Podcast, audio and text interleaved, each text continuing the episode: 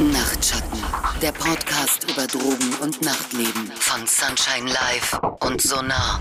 Hallo und herzlich willkommen zu einer neuen Folge Nachtschatten.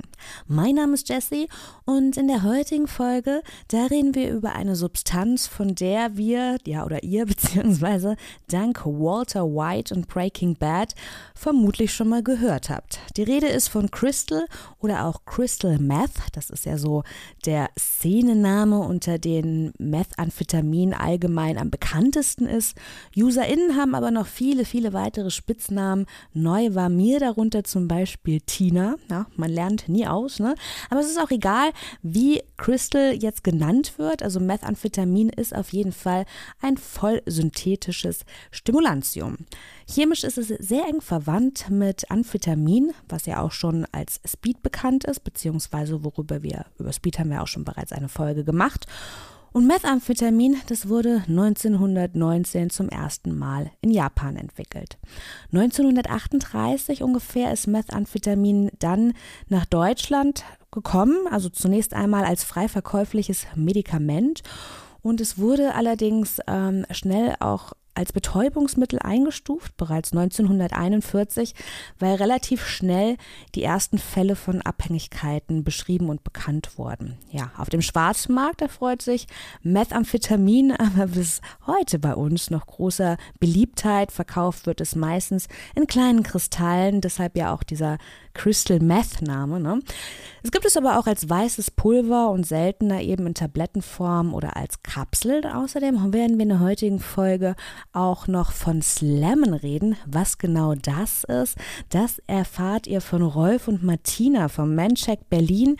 Die sind nämlich heute neben Andrea die Expertinnen an meiner Seite und ich würde sagen, wir äh, fangen am besten damit an, dass die beiden sich mal vorstellen. Ja, hallo, äh, schön, dass ich hier sein darf. Ich bin Martina, ich bin Vorortarbeiterin bei Mancheck seit 2021. Ähm, genau, Mancheck ist ein Präventionsprojekt ähm, für schwule, bisexuelle und andere Männer, die Sex mit Männern haben in Berlin. Ja, mein Name ist Rolf. Ich bin seit 2003 bei Mancheck, als Mancheck gegründet wurde. Ich habe damit vor Ortarbeit angefangen und 2006 die Projektleitung übernommen. Ja, Martina hat ja schon erklärt, was wir machen. Mhm. Jetzt ähm, wollen wir vielleicht, bevor wir ja thematisch so richtig einsteigen, einmal noch mal kurz klären, was denn Crystal überhaupt ist. Ne? Der ein oder die andere kennt es vielleicht noch gar nicht. Mir ist es im Nachtleben zum ersten Mal untergekommen. Um ehrlich zu sein, habe ich gedacht, es ist Speed. Ne? War vielleicht auch ein bisschen naiv von mir, aber es sah aus wie Speed, die Konsumentinnen. Also genau, und dann habe ich das gezogen und habe gedacht, wow, das ist aber ein starkes Speed. Und als ich nachgefragt habe, hatte man mir das genauso auch erklärt. Ja, das ist Crystal. Das ist im Prinzip ein stärkeres Speed. Ja, hallo erstmal und schön wieder dabei zu sein. Äh, ja, heute geht's um Crystal Meth oder auch Methamphetamin, Crystal Meth oder Eis genannt. Äh, manche kennen es vielleicht auch unter dem Begriff Panzerschokolade. Äh, Jesse hat es gerade schon so ein bisschen ähm, erzählt. Manchmal lässt es sich nicht so richtig von Speed ähm, unterscheiden. Ähm, es ist aber wesentlich kristalliner auf jeden Fall, wenn es noch nicht zerkleinert worden ist. Ähm, ist eine synthetisch hergestellte Substanz, ähm, die auf unser Zentralnervensystem wirkt ähm, und wirkt auch tatsächlich ähm, wie starkes Speed. Ähm, also wesentlich euphorierender, wesentlich ähm, stimulierender und äh, man merkt tatsächlich auch sofort einen Unterschied. Mhm. Jetzt ist Crystal seit Jahren in der Presse und ähm, ich denke mal, so spätestens seit Breaking Bad kennt man es auch, wenn man sonst überhaupt nichts mit Drogen zu tun hat. Wie ist die aktuelle Situation in Deutschland? Ist es noch so verbreitet? Ich habe das tatsächlich gar nicht mehr so in meinem Bewusstsein. Wenn ich abends unterwegs bin, kommt es mir eigentlich sehr selten unter. Ja, da kriegst du jetzt wieder meine Standardantwort. Ähm, es gibt keine validen Daten ähm, dazu.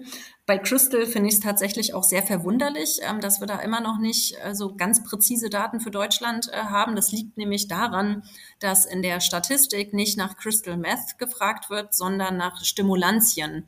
Und äh, so eine Sachen wie Ephedrin beispielsweise, ähm, das hat man früher äh, ähm, einfach so bekommen, ähm, ist auch aufputschend, wird auch unter Stimulantien ähm, zusammengefasst. Ähm, was uns aber so ein bisschen hilft, äh, das hatten wir auch schon mal also als Thema, sind diese tollen Abwasserstudien äh, von der EMCDDA. Und die hat für 2020 beispielsweise ergeben, dass in Deutschland die Städte Erfurt, Chemnitz, Dresden ähm, an erster Stelle sind. Ich glaube sogar äh, in Europa müsste ich nochmal nachgucken. Das ist total klischeemäßig, ne? Also wirklich ja, aus der polnischen aus der polnischen Drogenküche, ja? Ja, und das war auch tatsächlich äh, ganz, ganz lange so, dass äh, Schwerpunkt der Produktion halt eher am Osten Europas ähm, lag, also vor allen Dingen auch an der tschechischen Grenze. Bayern ist auf jeden Fall auch betroffen, also generell alle Bundesländer an den Grenzregionen. Äh, das verändert sich aber in den letzten Jahren zunehmend, weil die Polizei beziehungsweise die äh, Polizeibehörden äh, auch ähm, aus den anderen EU-Ländern ähm, sehr eng mit der deutschen Polizei auch ähm, kooperieren und alleine in, äh, was hatte ich hier gefunden? Wir haben in den letzten fünf Jahren wurden äh, 230 äh, Crystal-Küchen alleine an der tschechischen Grenze ähm, direkt hochgenommen. Und was wir jetzt gerade so ein bisschen beobachten, ist, dass sich das ähm, bisschen verlagert äh, in Richtung Niederlande. Ähm, aber auch äh, Brandenburg ländlicher Raum. Da gibt's auch so ein paar Crystal-Küchen. Ähm, leerstehende Bauernhöfe beispielsweise ähm, werden da häufig äh, auch ja, gebastelt. Äh, und die Konsumzahlen sind dementsprechend, also da, wo es produziert wird, äh, da wird es in der Regel auch günstiger verkauft äh, und da wird halt auch mehr konsumiert, das sehen wir auch. Mhm. Was bedeutet denn günstiger verkauft? Was ist denn ein Schnäppchen für Crystal? Boah, also das ist tatsächlich äh, mega unterschiedlich. Also ich habe schon mal Werte gehört äh, von 10 Euro das Gramm. Ähm, das ist super, super, super günstig ähm, und auch sehr ungewöhnlich. Ähm, der Schnitt, äh, glaube ich, ist so bei 30 Euro das Gramm. Ich weiß nicht, äh, Rolf Martina, ob ihr da noch andere Infos habt. Nee, die Preise liegen, glaube ich, ähnlich. Also den aktuellen Marktpreis in Berlin könnte ich dir so gar nicht sagen. Was ich halt auch noch spannend finde, ist, dass sie halt immer sagen, ja, das kommt alles aus Tschechien. Das stimmt halt überhaupt nicht. Ähm, da wird's produziert. Ähm, die Rohstoffe kamen fast schon immer aus Asien. Ähm, und alleine, in, also in Thailand hat zum Beispiel eine eigene Form von Crystal. Das ist ähm, eine gelbe Pille. Ähm, die meisten kennen das halt auch als Thai-Pille. Und äh, um Jesse nochmal, ähm, um darauf zurückzukommen, wie es in Berlin ist, äh, hier ist es halt eher ähm, eine Nischendroge. Ähm, da, also es gibt halt bestimmte Orte oder bestimmte Settings, äh, wo Crystal ähm, verbreitet ist. Dazu können wir äh, später nachher auf jeden Fall noch uns ein bisschen austauschen. Und so zu den Zahlen kann man sagen, dass es äh, beispielsweise von allen Menschen, die sich pro Jahr an die Drogenhilfe wenden in Deutschland, ähm, sind sechs bis sieben Prozent Stimulantien. Ähm, so als Vergleichswert äh, Cannabis ähm, ist so bei 25 Prozent. Ähm, also schon ein nicht unerheblicher Teil. Aber Achtung, hatte ich vorhin gesagt, Stimulantien, nicht nur Crystal Meth. Und dann gab es ja hier auch diese Studie von Felix Betzler, ähm, der Clubgängerin hier in Berlin 2018 ähm, befragt hat, als sie in der Schlange gestanden haben, unter anderem. Und da haben 1,9 Prozent immerhin angegeben, dass sie Crystal konsumieren, während sie ausgehen. Und unser tolles äh, Drug-Checking-Projekt in Thüringen, die haben auch noch was Interessantes rausgekriegt. Die haben nämlich ganz viele Speedproben ähm, untersucht und da häufig auch ähm, Crystal entdeckt. Also vermutlich haben wir noch ein paar mehr Crystal-Konsumentinnen unfreiwillig äh, im Clubbereich ähm, als gedacht. Gut, ähm, Rolf, Martina, wo und wie begegnet denn euch diese Droge in eurem beruflichen Alltag? In den schwulen und queeren Szenen Berlins, wo wir uns bewegen, sehen wir das auch selten in den Clubs oder sonst im Nachtleben. Ähm, Andrea sprach schon von den Nischen. Ähm, wir sehen das eher im privaten Bereich auf privaten Sexpartys. Man nennt die auch Slamming-Partys. Das sind verabredete Events, wo sich über Dating-Apps oder über Messenger-Listen ähm, organisiert wird und ähm, da trifft man sich ganz bewusst, um auf der Substanz Crystal Meth entweder äh, gesneeft oder indiziert äh, Sex zusammen zu haben. Nennt man bei uns auch Chemsex.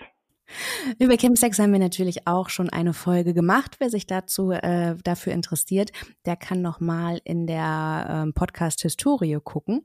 Jetzt ist natürlich für mich auch die Frage erstmal nach der Konsummotivation. Ne? Vielleicht können wir darüber sprechen, Rolf und Martina. Wie wirkt das denn eigentlich und was macht die Attraktivität davon aus?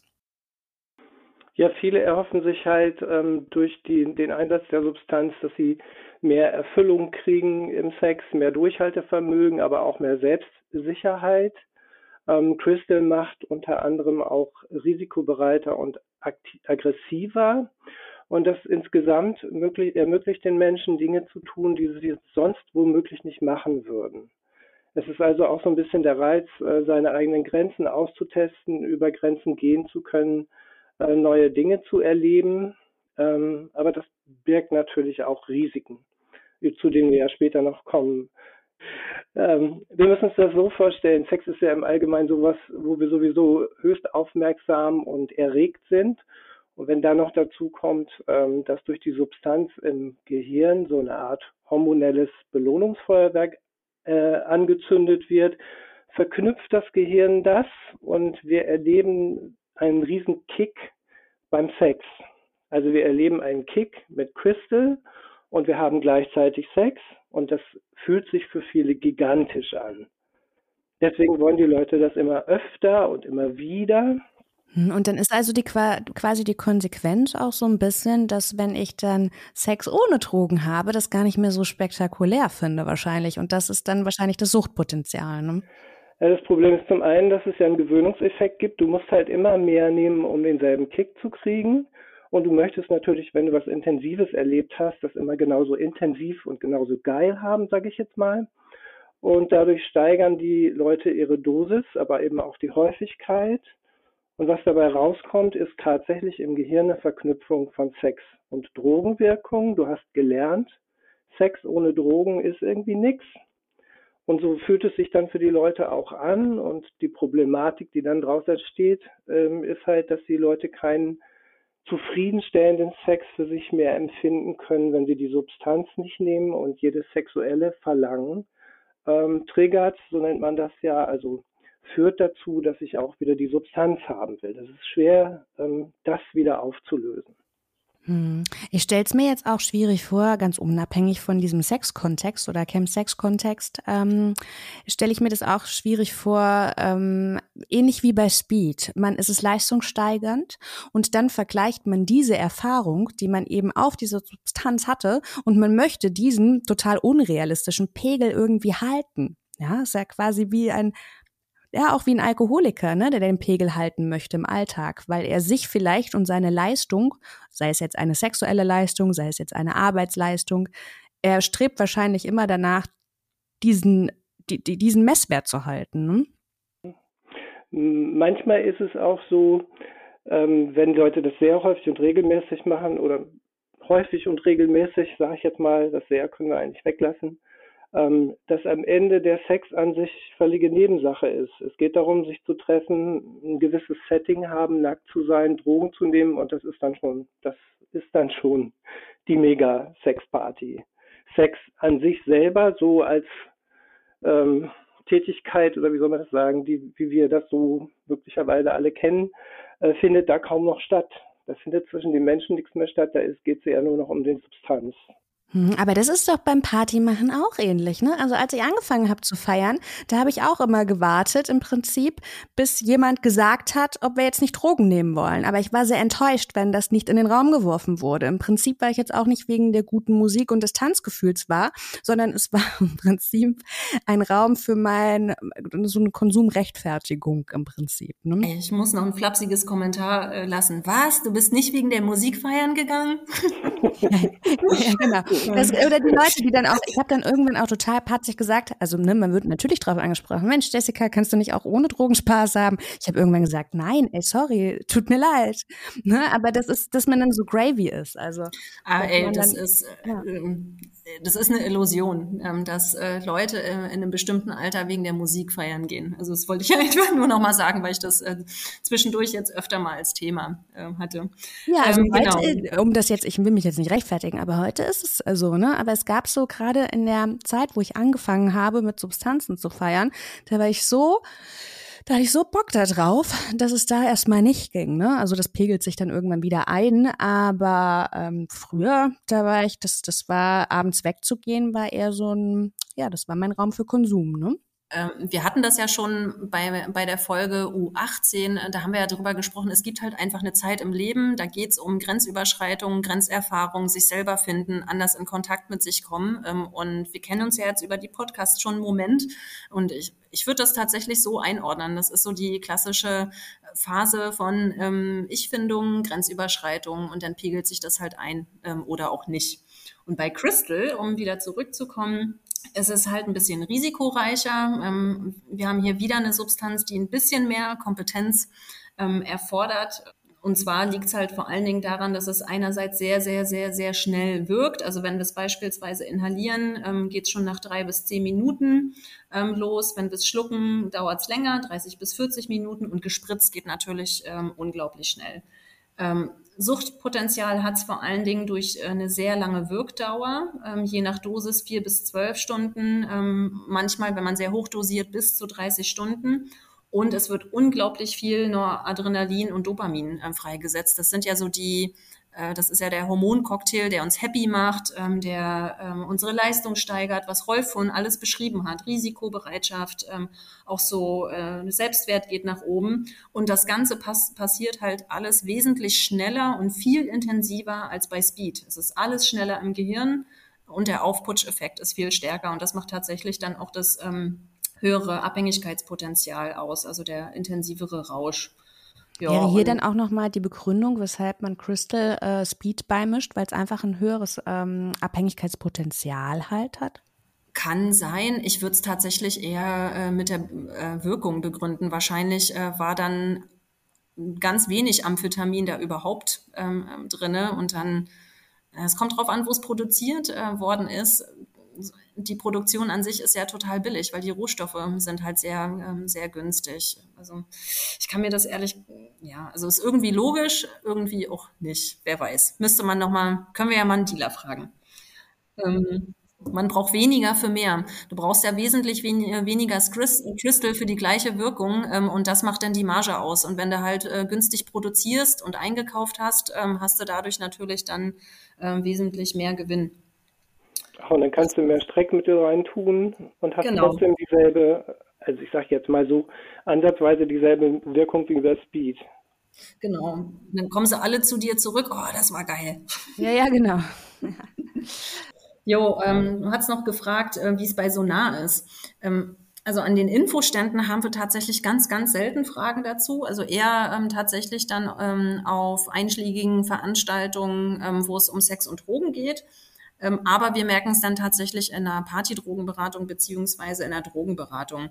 Da sind ganz viele unterschiedliche Konsumentinnen da, natürlich auch Party-People.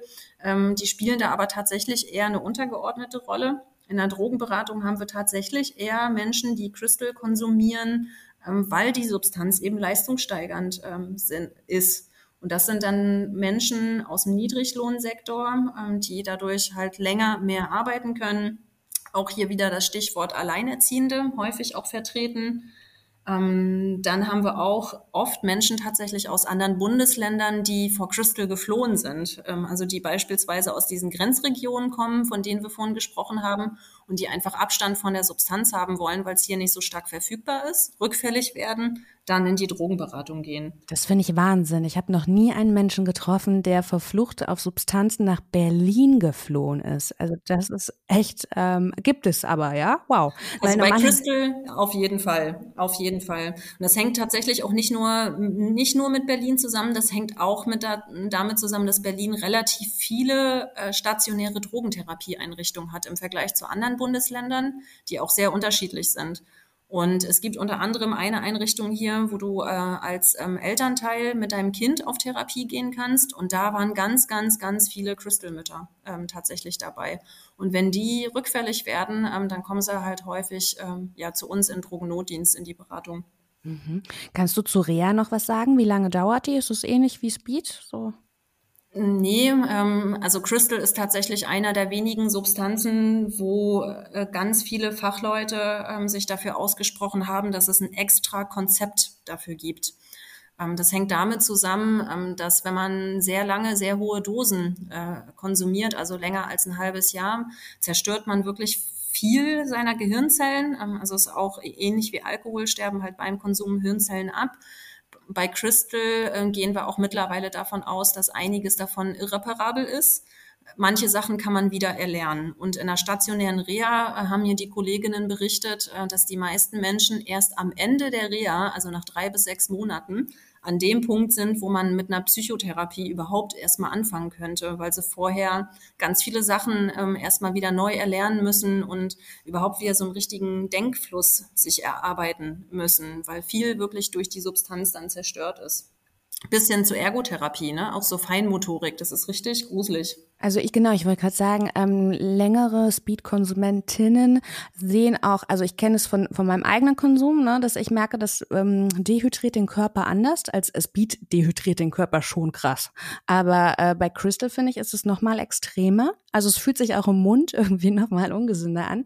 Und ich, die Leute, die ich kenne, die das regelmäßiger konsumiert haben, also da würde ich zum Beispiel auch sagen, dass Zahnfleisch zurückging und so. Also man hat es ihnen schon angesehen. Ja, das ist auf jeden Fall so. Aber ich muss auch sagen, die Bilder, die immer gezeigt werden, gerade so aus den USA, das ist nicht richtig. Also da gehören bestimmte Lebensumstände dazu, dass man dann tatsächlich das optische Ausmaß erreicht. So Speedpickelchen und so, das Wort, äh, ähm, den Begriff kennen, glaube ich, auch viele. Äh, das kommt dann auch irgendwann, ähm, also so eine unreine Haut. Äh, aber um diese katastrophisierenden Bilder ähm, da aus den USA zu erreichen, muss noch ein bisschen mehr zusammenkommen. Mhm. Rolf Martina, was sind denn so die typischen Fragen, die euch begegnen, wenn man sich an euch wendet? Ja, also ähm, Andrea meinte ja schon, äh, dass gerade das bei den Infoständen von so nah dass sehr, sehr selten da Fragen zu Crystal Meth gestellt werden. Und ich kann das aus Sicht der Vorortarbeit bei uns eigentlich genauso unterstreichen. Also bei uns werden Fragen ähm, ja so gut wie nie gestellt zu Crystal Meth und das kommt dann auch eher in der Suchtberatung vor. Ähm, und das kann daran liegen, dass Crystal in den Settings, wo wir unterwegs sind, also so die klassischen Clubs, Partys und so weiter in Berlin, wenig vorkommt. Ich meine, Jessie, du hättest das auch gesagt, dass dir das wenig, ähm, genau, also äh, wenig offensichtlich irgendwie ja. im Partykontext so ähm, über den Weg gelaufen ist. Ja, in ähm, Kassel ist es mir häufiger vorgekommen, aber in Berlin, also das eher wirklich selten. Mhm. Und es kann aber auch daran liegen, ähm, dass Crystal ein ziemlich großes Tabuthema ist und dass Menschen, die Crystal konsumieren, auch, glaube ich, schnell mit ja, stigmatisierenden Annahmen konfrontiert werden. Also zum Beispiel irgendwie pauschal als Junkie abgestempelt werden. Ähm, vor allem, wenn sie die Substanz lemmen, also spritzen. Okay, also ich wollte nämlich gerade fragen, woher diese Stigmatisierung oder mit welchen Vorurteilen Sie denn zu kämpfen haben. Jetzt wird Crystal auch als besonderes oder besonders gefährliche Droge beschrieben, ähm, selbst wenn man sie nicht spritzt, oder Andrea? Ja, auf jeden Fall. Also Spritzen ist bei Crystal nochmal eine höhere Risikostufe. Ähm, aber ähm, generell ist es auf jeden Fall etwas riskanter ähm, als die anderen Substanzen, über die wir schon so gesprochen haben. Ähm, das liegt vor allen Dingen daran, dass unser kompletter Kreislauf so richtig, richtig auf Hochtouren ist. Also wesentlich mehr als bei Speed. Das hatten wir jetzt ja schon mehrmals den Vergleich. Das heißt, auch diese ganzen unangenehmen Nebenwirkungen, die ähm, Speed hat, die finden wir dann auch bei Methamphetamin nur noch intensiver. Also sowas wie verspannte Kiefermuskulatur, Mundtrockenheit, Temperaturanstieg, ein enormer Flüssigkeitsverlust, Herzfrequenz geht hoch, ähm, also eigentlich sowas wie eine ähm, globale äh, ähm, körperliche Übererregtheit. Ähm, und dann können aber auch noch so Sachen dazukommen wie ein erhöhtes Aggressionspotenzial, insbesondere Klassiker, Mischkonsum mit Alkohol. Ähm, das hohe Abhängigkeitspotenzial hatte ich nämlich auch schon benannt. Hier sowohl psychisch als auch körperlich. Psychisch hat Rolf vorhin schon so ein bisschen geschrieben, äh, beschrieben, dass man einfach wieder so eine Gier hat äh, nach der gleichen Leistung, egal ob jetzt im sexualisierten Kontext oder nicht. Ähm, und körperlich ist es halt einfach so, dass ähm, wirklich sehr schnell äh, ähm, Abhängigkeitsanzeichen da sind, Toleranzbildung beispielsweise. Sag mal, wie schnell geht es denn? Ist es also, ähm, wann reden oder ne, wenn ich das jetzt einmal ziehe, irgendwie, dann passiert das wahrscheinlich noch nicht, aber ähm, wie schnell baut sich denn da eine Toleranz auf?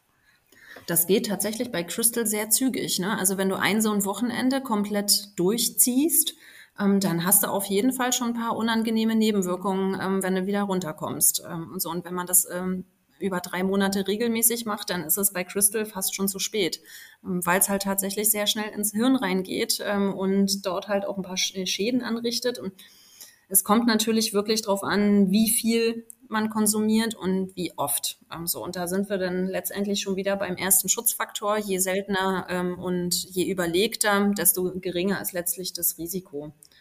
Und bei den negativen äh, ähm, Auswirkungen wollte ich noch so zwei, drei erwähnen, äh, die tatsächlich echt relevant sind. Ähm, also man kriegt beispielsweise durch diesen krassen langen Schlafentzug äh, ähm, auch so äh, wie so eine Art äh, Psychose oder ähm, ja eine Art Paranoia. Ähm, man spricht auch von Crystal-Psychose oder Speed-Psychose, kennen auch manche. Ähm, dann kann es auch tatsächlich dazu kommen, dass man gar keine Erektion mehr bekommt, also so erektile Dysfunktion nennen wir das dann, dass die Sexualität gestört ist, hat Rolf auch schon gesagt. Äh, und halt auch sowas wie Gewichtsverlust, äh, Magenbeschwerden. Ähm, es ist ja ja, eine Substanz, die durch Nase und äh, ähm, Magenschleimhaut geht. Da geht's, ähm, ja, geht dann auch relativ viel kaputt. Und äh, bei Menschen mit Monatszyklus kann es tatsächlich auch dazu kommen, dass äh, die Periode ganz aussetzt, weil das so eine hohe Belastung ist für den Körper. Und das finde ich tatsächlich, äh, das ist so ein Punkt, wann setzt denn ähm, der Monatszyklus aus? Da muss schon echt viel zusammenkommen. Das ist für mich ähm, so immer ein ganz, ja, sehr eindeutiges Signal. Mhm.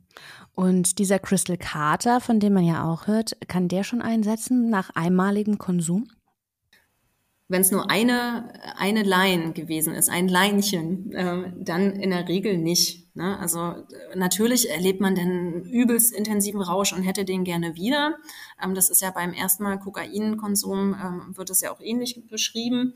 Äh, aber ähm, vom einmaligen Konsum passiert es nicht. Da muss man mehrmals konsumiert haben ähm, und dann fühlt sich das letztendlich ähm, so an wie ein härterer Feierkater. Ähm, also depressive Verstimmung, Gereiztheit, träge sein und extremer Hunger, ne, weil man ja teilweise 20, 30 Stunden geschlafen hat, davor gefeiert hat. Das muss man dann alles aufholen. Ja, jetzt würde ich gerne über diesen Safer Use sprechen in diesem Kontext. Ähm, was ratet ihr denn, ähm, beziehungsweise wenn sich Menschen an euch wenden, vielleicht nochmal Rolf und Martina, was ratet ihr denn, wenn die sagen, ähm, ja, ich kon bin Konsumentin, aber ich möchte eigentlich auch nicht aufhören? Ja, also von Vorteil ist natürlich, wenn man sich dann mit Safer Sniffing, Safer Slamming und eventuell auch, wenn man vielleicht auf Chemsex-Partys unterwegs ist, auch noch mit Safer Sex auseinandersetzt und da so die Grundregeln kennt, sage ich mal. Ähm, genau, also sowas wie ne, nur die eigenen Utensilien für den Konsum verwenden, ähm, immer die eigene Spritze nehmen. Ähm, und aber auch natürlich sowas wie ähm, ja sich sich ehrlich mit sich selbst auch auseinanderzusetzen. Ne? Wo sind meine eigenen Grenzen ähm, und wie gut komme ich auch mit diesen unangenehmen Nebenwirkungen oder auch mit dem Craving klar? So, also ne, also da ich glaube, Crystal Meth ist halt eine Droge, die sehr viel Aufmerksamkeit von einem verlangt. Ähm, und genau, das kann man hinkriegen. Ähm, genau, da gibt es vieles, was man tun kann. Mhm. Rolf, äh, ihr redet jetzt auch sehr häufig von Spritzen. Man kann ja auch Speed spritzen. Verbreitet ist es nicht. Ähm, ist es bei Crystal mehr verbreitet als ähm, zum Beispiel im Vergleich zu Speed jetzt? Also Vergleiche kann ich da schwer anstellen, weil wir wie Andrea schon sagte, auch in unserem Bereich eine sehr, sehr dünne Datenlage haben. Äh, was ich aber weiß, ist, dass bei den Chemsex-Partys, wo es um Slamming, Slamming ist ja der Begriff für intravenösen Gebrauch von Crystal Meth und anderen Substanzen, bei Slamming-Partys, da geht es auch darum, dass gespritzt wird. Manchmal ist auch das Spritzen an sich schon Teil des Rituals, was dazu gehört. Und deswegen ähm, wenn es bei uns um Crystal Meth geht, geht es auch immer sehr schnell um ähm, intravenösen Substanzgebrauch. Wie gesagt, bei uns Slamming. Ähm, ich, Rolf, du musst mir mal auf die Sprünge helfen. Wir benutzen das ja nicht nur für den MSM-Bereich, oder? Slamming ist doch unabhängig äh, von wer Sex mit wem hat, oder? Ja, MSM ist schon der richtige Bereich mit Sternchen hinter dem M, ne? Also alles, was sich irgendwie als männlich definiert. Und ähm, da heißt es bei uns, ich sage jetzt mal bei uns, heißt es dann einfach Slamming in unserem Alltagsgebrauch, ähm, um sich möglicherweise auch ähm, von ähm, Heroin injizierenden oder ähnlichen Menschen abzugrenzen. So, das ist ja dann nicht der Drogengebrauch, sondern es ist ja dann eine Slamming-Party und da will man ja diesen Knall, was ja Slamming heißt, haben ähm, beim Sex. Und das ist ja es ist natürlich für uns, wenn wir objektiv drauf gucken, nicht wirklich was anderes als intravenöser Substanzgebrauch. Aber in diesen Settings heißt es einfach Slamming. Und das, ist, das betrifft in der Regel Schwule und Männer, andere Männer, die Sex mit Männern haben. Genau, also vielleicht noch mal kurz zum Begriff so als Erklärung. Also der Begriff beschreibt eigentlich wirklich im Prinzip so diesen krassen Kick, der so wortwörtlich so einen, so, der so reinknallt oder zuschlägt. Und äh, dadurch wird der Begriff eher so mit was Angenehmerem und Lustvollem verbunden. Und das klingt einfach irgendwie sexier als dieses klinische intravenös. Aber Andrea, kommen wir nochmal zu dem Self-Use-Gedanken zurück. Wenn ich jetzt sage, wie gesagt, ähm, ich möchte meinen Crystal Konsum zwar sicher gestalten, aber ich möchte ihn nicht aufgeben. Was rätst du in der Beratung? Äh, das erste beginnt schon mit der Dosis, also immer möglichst niedrig dosieren ähm, wegen der hohen Potenz ähm, und weil es halt auch wesentlich länger wirksam ist, ähm, so, so kann man halt den Rausch, die Dauer und die Intensität ein bisschen besser äh, kontrollieren. Dann kommt, äh, kommt ja natürlich gleich deine Frage, was denn eine niedrige Dosis? Äh, die liegt bei fünf bis zehn Milligramm und eine mittlere Dosis bei zehn bis 40 äh, Milligramm. Also Feinwaage ähm, sich zulegen, das hatten wir öfter auch schon mal erwähnt, dass das ganz gut ist. Ähm, zum Safer Use gehört hier tatsächlich auch, äh, dass man darauf achtet, sich regelmäßig Vitamin C und äh, andere Mineralien wie Eisen und Calcium, Magnesium zuzuführen, weil einerseits schwitzen wir ganz viel aus, wenn wir Crystal konsumieren und es zehrt generell ähm, ja am Körper, weil wir sehr, sehr lange wach sind, ähm, sehr lange drauf sind. Dementsprechend lang sollten dann auch wieder unsere Konsumpausen sein, also mehrere Wochen. Noch besser wären eigentlich so zwei bis drei Konsumgelegenheiten pro Jahr. Das ist so ein bisschen wie bei GHB, da hatten wir es auch gesagt, es macht total Sinn, sich so ganz besondere Anlässe zu überlegen, wo man das macht. Ähm, und dann sinkt halt auch tatsächlich das Risiko, äh, dass man eine Toleranz bildet, also immer mehr braucht äh, und äh, dass man psychisch oder körperlich abhängig wird. Jo, und ansonsten wichtig, äh, vor und nach dem Konsum ähm, ausreichend essen, um dem Gewichtsverlust vorzubeugen. Kein Mischkonsum, vor allen Dingen mit Alkohol. Drug-Checking, wenn möglich. Äh, und äh, wegen dieser krassen Überhitzungsgefahr, insbesondere im Sommer und in schlecht gelüfteten Clubs, auf jeden Fall äh, die Kopfbedeckung ähm, abnehmen. Oder wenn man ähm, halt so richtig dichte Haare auf dem Kopf hat, das so ein bisschen noch mitbedenken, ähm, dass es dadurch tatsächlich eine Überhitzungsgefahr geben kann. Naja, und sonst, ähm, wenn man so körperliche Vorerkrankungen hat, äh, die mit Blutdruck, äh, Leber oder Niere äh, zu tun haben, ähm, dann sollte man auf jeden Fall darauf verzichten. Wenn man schwanger ist, auch, auf jeden Fall. Ähm, und eigentlich sind wir halt auch tatsächlich bei so nah äh, der Meinung, dass man, wenn man sehr jung ist, ähm, eher nicht konsumieren sollte. Also da raten wir eher vom Konsum ab. Denn ähm, ich habe es ja vorhin schon gesagt, wir haben ja diese Entwicklungsbeeinträchtigung und auch diese Hirntoxizität, ähm, dass die Zellen absterben. Ähm, und das wäre total doof, wenn man noch in der Entwicklungsphase ist ähm, und da dann äh, Crystal ballert. Rolf und Martina, wenn ich das richtig verstanden habe, geht es bei euch dann ja nicht nur um Safer Use, sondern vor allem auch eher um ähm, Safer Sex. Habt ihr außerdem, ähm, was den Safer Use-Bereich betrifft, noch Ergänzung? Genau, ja, also das mit den eigenen Utensilien hatte ich ja schon gesagt. Ne? Also ähm, bei uns ist ja auch gerade das Thema Safer Sex dann auch irgendwie viel, also auch präsenter so. Ähm, genau, auf einer, auf einer Campsex-Party kann das zum Beispiel hilfreich sein, dafür dann äh, die Pumpen mit verschiedenfarbigen Stickern oder ähm, Gummiringen zu markieren, damit man einfach die Verwechslungsgefahr vermeidet. Ähm, das Gleiche gilt natürlich übrigens auch für Safer Sex-Material, ne? da nur das eigene verwenden. Also das bedeutet, dass man dann irgendwie die eigenen Kondome oder auch inlegende Kondome mitbringt, eigene Handschuhe, eigene Toys und Gleitmittel und auch beim Gleitmittel nur in den eigenen Topf greifen, um halt Infektionen zu verhindern. Ich habe jetzt noch eine Frage. Wir haben jetzt so oft auch über ähm, den Begriff Slamming geredet. Und dass man sich damit natürlich auch irgendwie vom Heroin und das Drücken und dem Intravenösen, dass man sich dadurch irgendwie abgrenzen möchte. Das ist dann schon der Grund, warum man Slammen benutzt?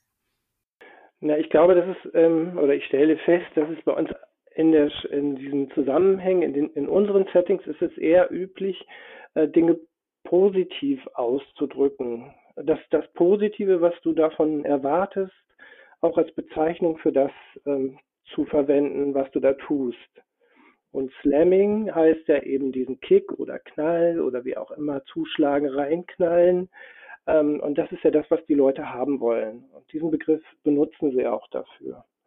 Also ich bin jetzt kein Sprachforscher oder sowas, aber ich ähm, stelle halt fest, dass es immer eher, dass wir immer, dass man immer eher geneigt ist, das zu beschreiben, was man haben will. Und weniger das, wie, man es kriegt, sage ich jetzt mal. Ja, uns klingt weniger gefährlich. Ne? Genau, also, genau.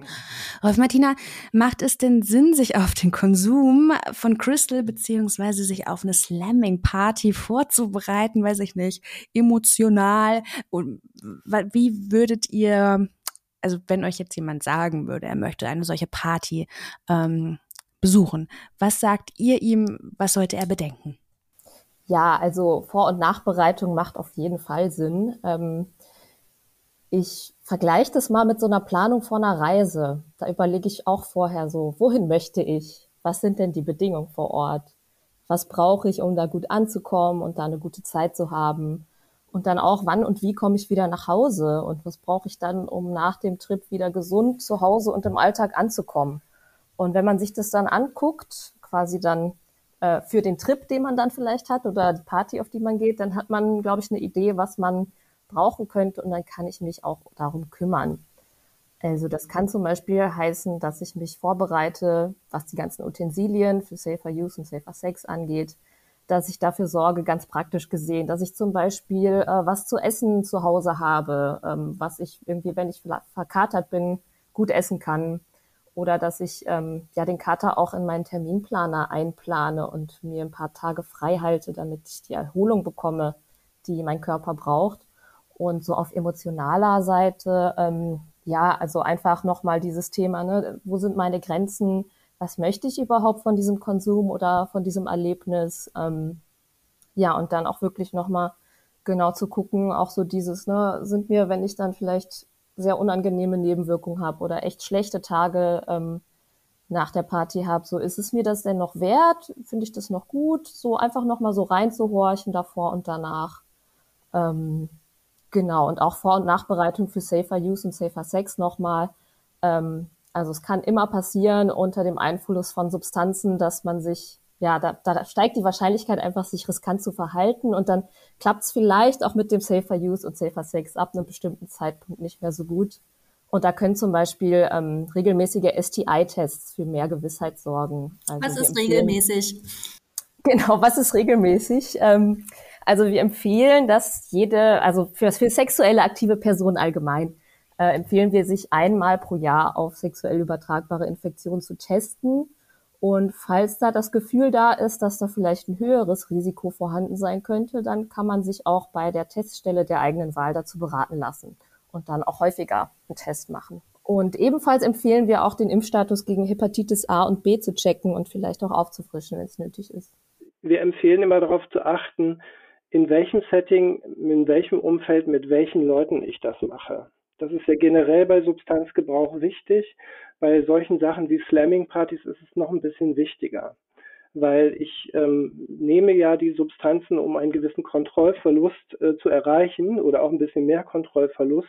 Und da ist es wichtig, dass ich in der Umgebung bin, wo ich das Vertrauen auch haben kann, dass mir da nichts passiert oder was weiß ich, dass mir nicht die falsche Substanz untergejubelt wird. Ich will jetzt hier nicht den Teufel an die Wand malen, aber man sollte gerade, wenn man so hochpotente Substanzen nehmen, immer wissen, mit wem man das macht. Dann möchte ich jetzt eigentlich nur noch wissen, dass äh, wenn ich Unterstützung, Hilfe, Rat in welcher Form auch immer brauche, an wen kann ich mich wenden, gern auch überregional und nicht nur Berlin-spezifisch? Genau, also überregional gibt es, also das ist jetzt speziell für ähm, MSM, Sternchen, also Männer, die Sex mit Männern haben, Sternchen, äh, die auch Chemsex praktizieren. Äh, das Projekt heißt Quaps, ist von der Deutschen AIDS-Hilfe. Äh, in Berlin findet das ähm, Angebot beim Verein Manometer statt und das Angebot gibt es aber auch noch in weiteren Großstädten. Das kann man dann auf der, auf der Webseite von der Deutschen AIDS-Hilfe nachlesen. Ähm, also es gibt ähm, gender- und geschlechtsunabhängige Angebote für Crystal Meth. äh, also online äh, gibt es ein richtig cooles Angebot, das kann ich echt empfehlen. Das heißt Breaking Meth, also so wie Breaking Bad, nur Breaking Meth. Kann man einfach googeln. Ähm, und da gibt es ganz viele unterschiedliche Sachen. Also wirklich vom, äh, von der Konsumreflexion, Konsumtagebuch oder ähnliches bis hin zu unterschiedlichen Behandlungen. Es gibt auch einen Chat, es gibt eine App. Und das Tolle ist bei dieser Breaking Meth-Geschichte, dass alle alles, was man da findet, äh, wird auch gleichzeitig so ein bisschen erforscht. Ähm, also da steht tatsächlich äh, ein richtiger Forschungsapparat dahinter. Das heißt, es kommt dann auch anderen Konsumentinnen wieder zugute. Ähm, und ansonsten ähm, geht einfach bitte zu eurer Drogenberatung oder ruft vorher an. Äh, das geht auch immer anonym und ist ja auch ja, Stadt- und Land unabhängig. Und gerade in den ähm, Grenzregionen, wo Crystal ganz doll ähm, verbreitet ist, wo die Drogenberatungsstellen schon seit Jahren gebeutelt sind, die kennen sich auch super gut aus. Und da hat sich die regionale Suchthilfe auch echt gut angepasst. Ähm, das trifft, auch wenn es in Berlin nicht so häufig ist, äh, trifft das auch auf Berlin ähm, zu. Und hier kann man auch ähm, zu den Drogenberatungsstellen gehen. Da könnte auf der Sonar-Webseite gucken. Ähm, da sind die ähm, Beratungsstellen verzeichnet. Ähm, und äh, ihr könnt aber auch auf jeden Fall, wenn es für euch passt, zur Schwulenberatung gehen. Ähm, da gibt es unterschiedliche Beratungsangebote zu Substanzkonsum und Chemsex und auch Selbsthilfe für Crystal Meth UserInnen. Äh, genau. Rolf, habe ich noch was vergessen? Ich glaube, das ist es, ne? Ja, es gibt noch die Seite No Drugs. Ach, stimmt. App. Da ja, gibt die App. Es ganz viele Informationen. Also es gibt die App sowohl ähm, über den Desktop als auch eben als App selber mit viel ähm, Substanzinformationen, Harm Reduction Informationen, aber auch Informationen, wo es eben Drogenberatung gibt. Andrea, Rolf, Martina, wir sind schon wieder am Ende dieser Folge angelangt. Ich bedanke mich ganz herzlich für eure Zeit. Ich äh, ja, konnte wieder ganz viel mitnehmen aus dieser Folge. Ich hoffe, ihr da draußen auch. Und wenn ihr möchtet, dann schaltet gerne in 14 Tagen wieder ein. Wir freuen uns auf euch. Nachtschatten, der Podcast über Drogen und Nachtleben von Sunshine Live und Sonar.